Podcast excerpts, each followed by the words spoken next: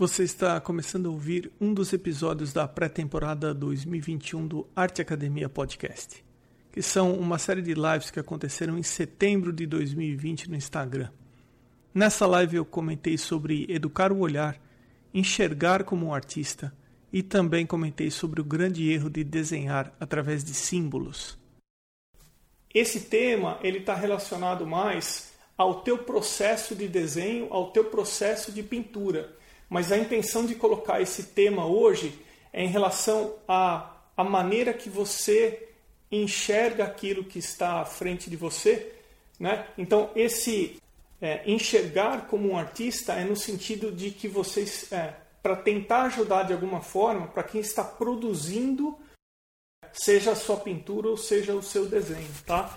Então, da onde que veio esse tema? Né? Por que, que eu escolhi esse tema? Porque no mínimo, dois dos entrevistados do podcast, o Paulo Frade e o Eduardo Bizek, eles comentaram que a principal dificuldade que eles uh, enxergam nos alunos que eles têm, e o Paulo Frade dá aula há mais de 20 anos, assim como o Bizek também, é que os alunos têm dificuldade de enxergar. Existe uma dificuldade de enxergar para representar. Né? Então, eu peguei isso, no mínimo, dessas duas lives, eu, dessas, dessas duas entrevistas do podcast que eu estou lembrando agora. Mas algumas outras pessoas falaram também. Quanto melhor a gente vê, quanto melhor a gente enxerga, melhor a gente desenha, melhor a gente pinta. Mas a maneira que a gente enxerga crucial, é essencial para essa representação. Eu vou tentar desconstruir um pouquinho hoje e se ficar muito complicado, vocês levantam a mão aí façam os comentários se por acaso não estiver dando para entender. Mas aonde eu vou querer chegar com o meu raciocínio é tentar gerar nas pessoas que estão ouvindo aí, vocês que estão me acompanhando, uma outra maneira de desenhar ou de, é, de enxergar enquanto estiver desenhando ou pintando, tá? Começando do começo, né? Se a gente voltar quando você tinha lá os seus 5 ou 6 anos de idade, você aprendeu a desenhar a letra A, depois você aprendeu a desenhar a letra B. Primeiro, você aprendeu a desenhar. Depois, foi passado para você a informação de qual era o significado daquele símbolo. Que aquele símbolo que você fez da letra A e depois da letra B, eles unidos com alguns outros símbolos, eles tinham um significado. Então você passou a acumular aí na sua na parte racional da sua memória, você passou a acumular símbolos. Esse é só um exemplo, né? Mas na medida que você foi crescendo e você foi entendendo as coisas, você passou a acumular e entender outros símbolos. Por exemplo, você sabe que ah, linhas paralelas pintadas de branco em uma rua significa que aquele símbolo é para você andar em cima, em que teoricamente você tem mais segurança e você é mais respeitado se você tiver em cima daquelas linhas grossas paralelas brancas que depois você aprendeu que foi dado o nome de faixa de segurança ou faixa de pedestre. Primeiro vem a forma, primeiro vem o desenho e depois coloca-se um nome. E aí a gente vai crescendo e a gente vai acumulando uma série de símbolos na nossa memória e na nossa mente. Então, o nosso cérebro, de uma maneira assim super genérica, né?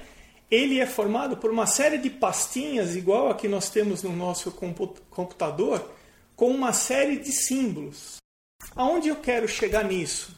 Eu quero chegar no momento em que você está desenhando, seja ao vivo, diante de um modelo, ou seja com base numa referência, numa foto, numa foto ou algo do tipo, em que você começa a representar, vamos pegar como exemplo o rosto ou você está fazendo um retrato. Então você começa a representar um retrato e você chega na par, nessa parte aqui assim, ó, que nós tradicionalmente e racionalmente chamamos de olho. o que, que acontece? O teu cérebro racional, ele quer participar da brincadeira. Então, ele já lança a informação para você que você vai desenhar um olho. Por quê? Porque ele já tinha arquivado nas pastinhas dele uma série de olhos. Então, ele já vai passar para você. Então, muitas vezes, você não desenha o que você está observando. Você desenha o que você tem arquivado na sua mente. Qual que é o problema aí? O problema é que a sua memória visual, isso que você tem arquivado na mente, ela é fraca, ela é pobre em termos de informação. Então, existe um conflito entre aquilo que você está desenhando e aquilo que você sabe como é o formato. O conflito acontece porque aquilo que você está observando não tem a mesma forma, e forma é um dos fundamentos da pintura e do desenho, ela não tem a mesma forma daquilo que você tem arquivado na memória. O que, que acontece? Você faz o desenho, ora com base naquilo que você está observando e ora com base naquilo que você tem na memória. Ah, qual que é a conclusão? É o tradicional não está parecido, não ficou parecido. Então, a educação no olhar, ela tem isso como essência. Vamos considerar que eu passe o seguinte exercício para você agora. Pessoal, vamos desenhar um grampeador. Pegue um grampeador e coloque na sua frente, na sua mesa ou na sua prancheta e vamos desenhar. Então, existe um risco muito alto de você não desenhar aquilo que você está observando, dependendo do quão racional você deixa essa parte participar do processo. Então, vai sair um, um grampeador parecido se você conseguir ignorar essa, esse ícone que você tem, essa imagem, esse símbolo que você tem arquivado aí na sua memória. É, dependendo da posição que você colocar esse grampeador, pode ser que você não tenha essa posição arquivada e pode ser que ele lhe pareça estranho. E aí você se pergunta, pô, mas como é que eu vou resolver o desenho desse grampeador? Né? simples. Desenhe as linhas da maneira que você estiver enxergando e não da maneira que você acha que você sabe como é um grampeador. Se o grampeador lhe parecer estranho, desenhe estranho como ele estiver lhe parecendo. Eu tenho certeza que o resultado final é, vai te surpreender em relação ao que você está realmente observando. Eu não sei se já aconteceu com algum de vocês de você estar numa em um desenho e determinada parte do desenho simplesmente não sai. Sei lá, mantendo o, o exemplo do rosto. Ah, o modelo está numa situação em que a boca do modelo, ó, você já fez, você já apagou, você já tentou de novo e você não consegue representar a boca é assim, o que é que está acontecendo? Nessa parte, o conflito está sendo maior entre a informação que você tem arquivada, o símbolo de boca ou símbolos de boca que você sabe como é, e o que você enxerga na sua frente que você está colocando o nome de boca. Então, a, o que vai facilitar você nessa nessa jornada, nessa interpretação, na maneira que você vai representar isso, é algo muito simples. Quando você estiver fazendo um desenho por observação, não dê nome àquilo que você está desenhando. Não batize. Desenhar símbolos, eu acho que é um dos erros mais comum, comuns que os alunos cometem. A tendência é você desenhar aquilo que você está observando de uma forma super simplificada e estilizada. Se você quiser fazer um desenho de observação próximo àquilo que você está observando, se você deixar a mensagem do símbolo entrar no teu processo de desenho, o seu, o seu desenho vai ficar mais simples. Você vai representar de uma maneira não convincente. Essa era a palavra que eu estava querendo é, achar que estava fugindo aqui para mim.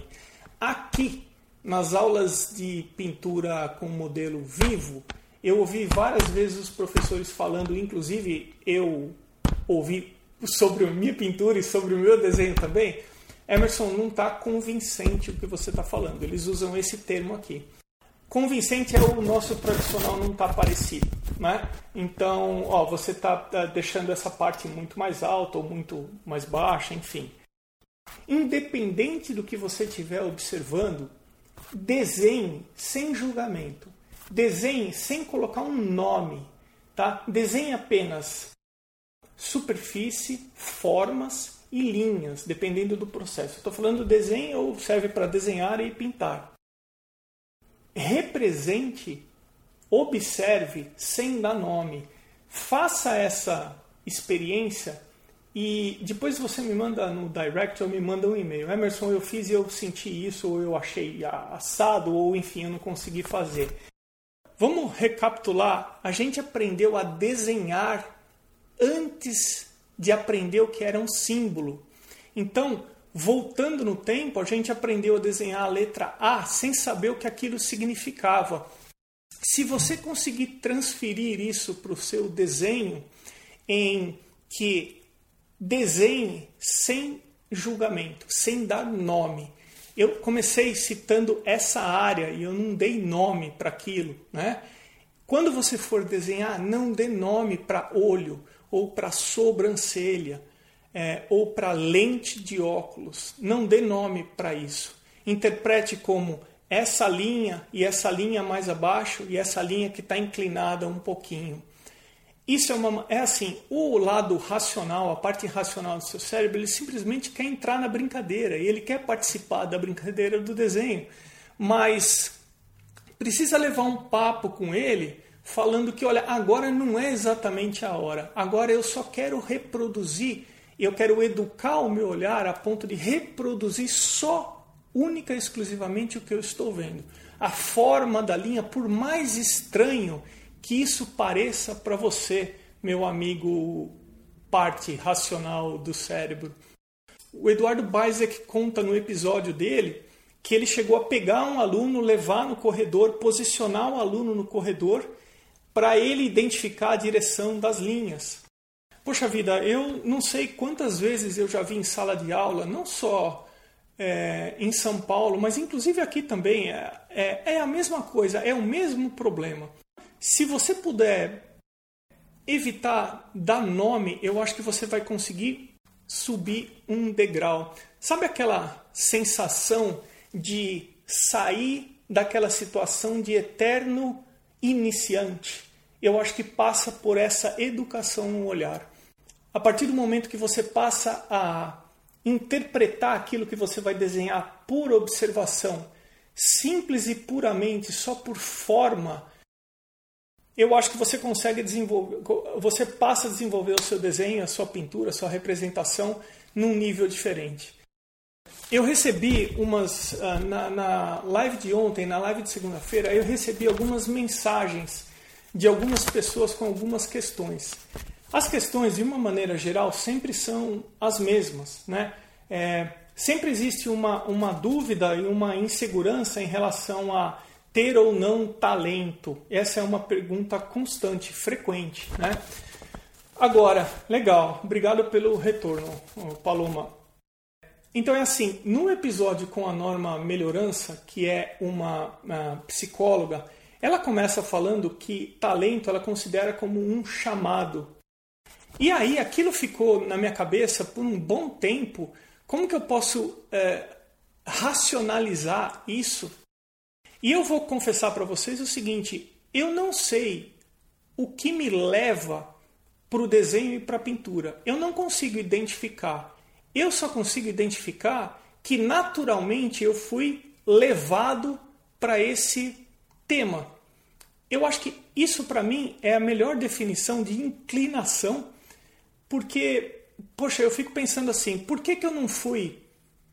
Por que, que eu não me interesso por geologia ou por zootecnia? E por que, que tem algumas coisas na arte, no desenho, na pintura que me interessam? Eu não sei o motivo, mas eu considero isso uma inclinação natural para esse tema. Isso é o máximo que eu consigo é, dizer. O resto é estudar, é treinar, é aprender fundamentos que, que vai me dar uma liberdade, que vai me dar uma a, abertura suficiente para eu poder é, fazer o que eu quiser.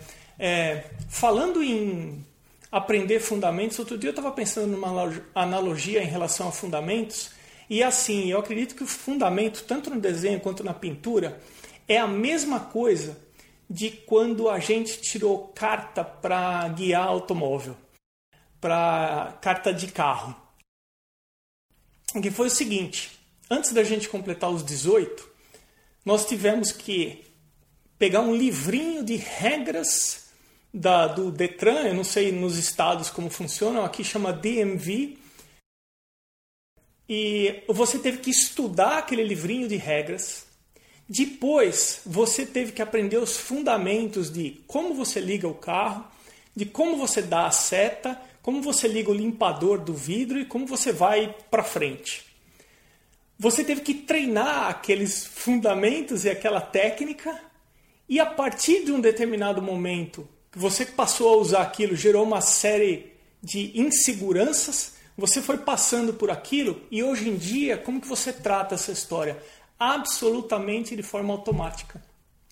Você cristalizou esses, ah, tanto os fundamentos quanto a, a, a técnica, você cristalizou isso em você e aí quando você senta no carro hoje é automático, né? Aí a cabeça aqui vai longe, né? Eu comecei a fazer outras analogias, né? Assim, muita, é muito difícil ensinar, aprender e praticar a composição. É uma das coisas mais difíceis de ensinar. E muita gente negligencia a composição antes de começar a projetar uma imagem, fazer uma obra, né? E aí eu pensei assim, poxa, proporcionalmente o que seria em relação aos fundamentos de guiar um automóvel e guiar um veículo, né? É o famoso dar seta, né? Eu acho que eu acho que é, muita gente deixa de dar seta assim como com o tempo, né? Eu, pessoal é universal, tá? Que também o que tem de gente que não usa seta para guiar é impressionante. Eu enfim, eu acho que assim, ah, ele te dá independência. Né? Quando você aprende a técnica e aprende os fundamentos, quando você tem ciência daquilo que você precisa fazer, é, você acaba é, tendo é, independência para fazer o que você quer e esse tipo de coisa já deixa de ser uma preocupação. Isso é a mesma coisa. Deixa eu ver se tem alguma outra dúvida que eu anotei aqui. É, ah, e uma outra duvidazinha que chegou também foi fazendo uma comparação entre uma relação entre a quantidade de informação, o seu processo criativo. Eu quero dizer o seguinte: ah, se você estuda técnica, se você estuda fundamento, isso acaba comprometendo o teu processo criativo, né? Na minha opinião, uh, isso não atrapalha, muito pelo contrário. Eu até pensei em fazer uma live em relação à criatividade, que a criatividade nada mais é do que a tua capacidade de estabelecer relações. Mas para explicar isso de uma forma um pouquinho mais uh, didática, eu acho que é, eu teria que fazer uma live, enfim, um pouco maior. Mas eu, na minha opinião, e é só a minha opinião, eu não preciso estar tá certo nas coisas que eu falo, eu não tenho essa necessidade. Mas na minha opinião, é o contrário. Quanto mais informações eu tenho, quanto maior o meu repertório de informações, eu acho que maior a minha capacidade de criar, porque a criação ela vem de estabelecer relações. Então isso foi uma outra coisa que foi comentado também nas, nas dúvidas, tá? Eu queria fazer um comentáriozinho sobre o que a Dina comentou e perguntou se eu uso o grid. Eu já usei os dois e na verdade depende é, qual que é o objetivo daquilo que eu estou pintando. Tem pintores que eu admiro, assim, que eu tenho como referência, por exemplo, David Cassan, que muita gente fala que ele é hiperrealista, mas ele não se considera um pintor hiperrealista. O perfil do podcast está seguindo, aqui o Arte Academia está seguindo o David Cassan, e o trabalho dele, ele não usa grid. Então o trabalho dele é de um nível absurdo, altíssimo. Eu já usei grid e já fiz trabalhos uh, sem usar o grid. Depende da intenção do trabalho. Né? Não vejo, nunca vi nenhum problema em tentar encontrar um processo que funcione melhor para aquilo que eu acho que eu tenho que fazer. Para mim, usar ou não é, é indiferente. Né? É, eu acho que vale identificar aonde você se realiza na construção da, da imagem, qual é teu objetivo maior. Oi, Tati, ó, já vi alguns artistas condenando o uso do grid. Crio muito, mas sem os fundamentos é difícil pôr no papel. Exatamente, dizer é isso aí. Ô, Tati, em relação a isso, é, eu queria colocar uma maneira que eu penso. Eu já vi de tudo, eu já ouvi, não de tudo, mas eu acho que quase de tudo. Então é o seguinte, sobre condenar ou não o uso do grid ou não uso do grid, eu acho que tem uma relação com o tamanho do universo que a pessoa quer aceitar, eu acho. Porque assim, se eu falar para você que eu trabalho, é, se eu falar para você que eu trabalho com grid, quem não usa grid está errado, eu estou nas entrelinhas falando que só a maneira que eu pinto é a correta.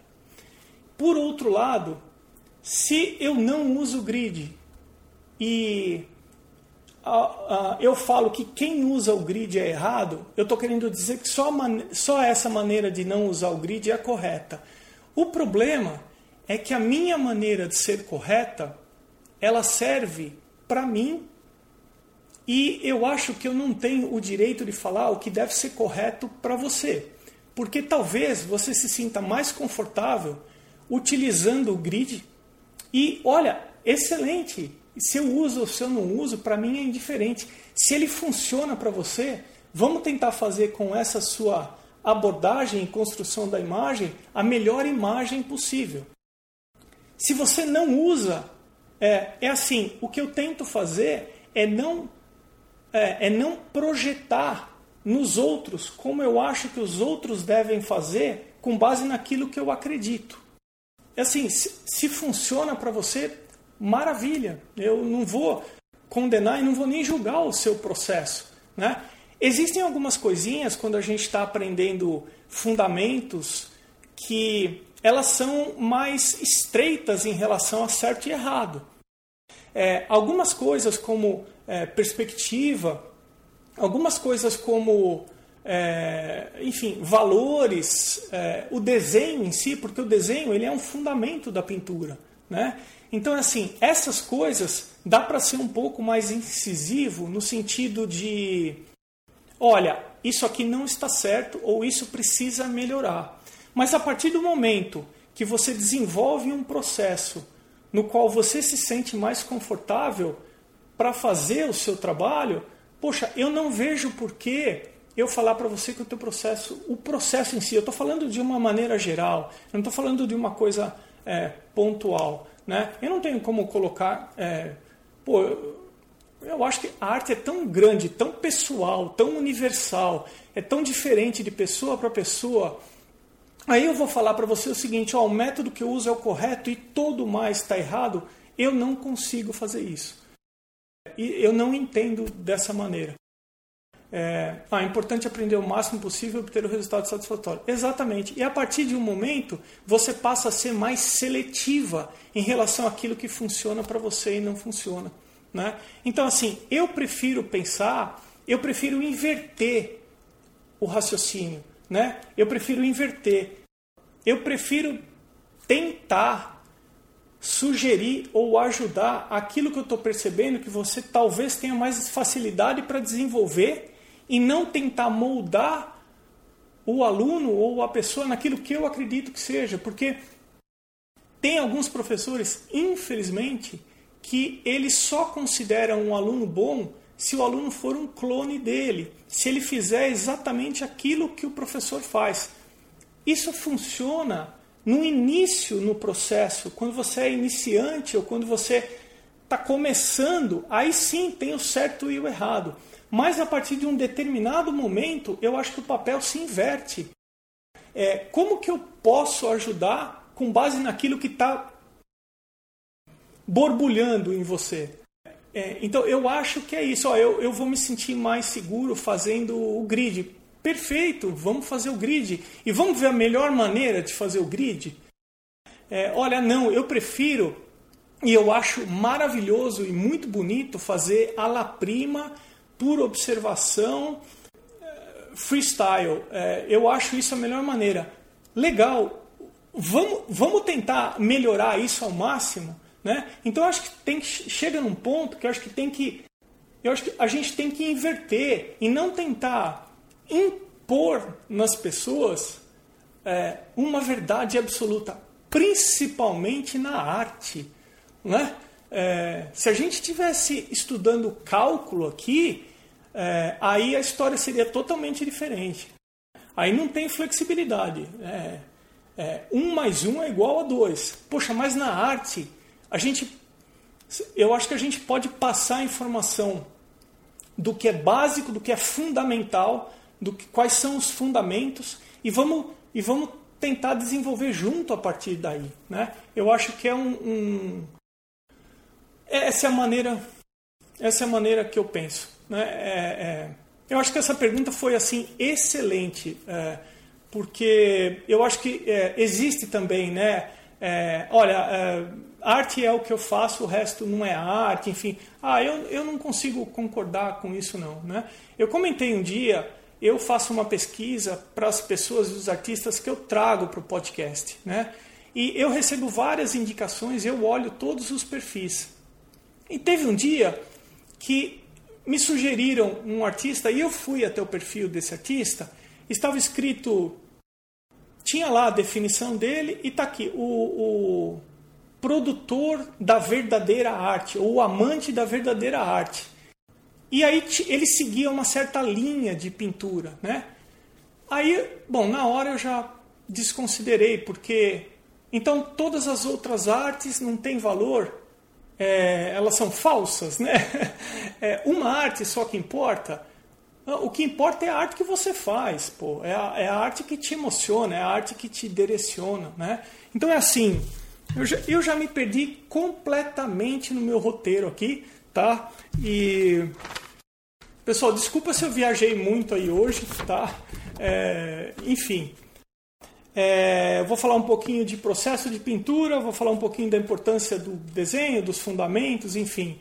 Se por acaso vocês quiserem me mandar direct, não precisa ser com dúvidas nem com, com questões filosóficas nada do tipo. Às vezes, algum comentário me ajuda muito no que eu tenho que abordar. Uma dúvida ou outra, uma questão que te incomoda, é, me ajuda também. É, então, é assim: o direct do, do Instagram funciona legal. Uh, e-mail é emerson.arteacademia.com.br. Pode mandar um e-mail para lá também, tá bom, pessoal? E o item 9, o último, está escrito agradecer. Então, eu queria agradecer quem vem acompanhando o que eu estou falando, o que eu venho compartilhando aqui nas lives, tá bom? Agradecer as pessoas que interagem comigo, que me ajudam a, a construir é, e a conversar sobre isso, né? Então, é, o grupo do Telegram, falou mais simples. No arteacademia.com.br, no menu, está escrito Telegram. Tem lá cursos, uh, biografia ou professores, Telegram Clicando, você cai direto lá no grupo do Telegram. Ou é Telegram ou é comunidade. Agora eu já estou, enfim, já não lembro mais. Mas essa é a maneira de, de, de participar do grupo, tá?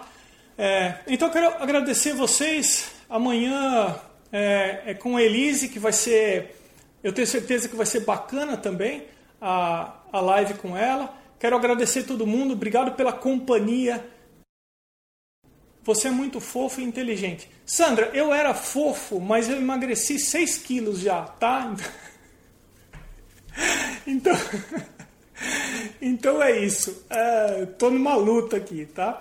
É, eu que agradeço, uh, Odil, pessoal, uh, Sandra, brincadeira, eu entendi perfeitamente a tua colocação, eu agradeço, eu recebo isso como um elogio. Pessoal, obrigado, um abração, vou deixar salvo. É, Sandra, pois é. Pessoal, fechando, então é o seguinte: desenho de observação não é evita colocar símbolos, tá legal? Evita pensar em símbolos. Desenho que você estiver observando, depois você me conta, tá bom? Eu que agradeço a Giza, Lê, Renato, Tati. É, isso aí, Tati. É, a gente está na luta aqui. Tá bom? Pessoal, abração para todo mundo, muito bacana. Obrigado, valeu, Renata. O Arte Academia Podcast conta com uma lista de apoiadores e eles são importantíssimos para que esse projeto continue acontecendo. Eles foram até o arteacademia.com.br, clicaram em podcast, depois em apoie o podcast. Os apoios são a partir de R$ reais mensais. Considere você também ser um apoiador do Arte Academia Podcast. Considerando o arroba na frente, a seguir o endereço no Instagram dos atuais apoiadores. Irmigard, underline desenha, Pellegrini Ivana, Ana Frevi, Fabiano Araújo Artist, Mônica Mendes Artista, Barbizon Atelier, o Artista Criativo, Sérgio underline Fuentes underline Ilustra, Rogers.artist, Duarte underline Vaz underline, Mário Sérgio.freitas, Amanda underline Novaes underline Arts, Patrícia underline PV, A.casa.a1, Pedro Leão Arte, Janaína underline Aquarela, Arte Gravura, Mari.delmonte e Eliseu Gringo Álvares. Você pode também ser um apoiador anônimo e eu agradeço aos que optaram por apoiar dessa forma. Eu sou Emerson Ferrandini, obrigado pela companhia e até o próximo episódio do Arte Academia Podcast.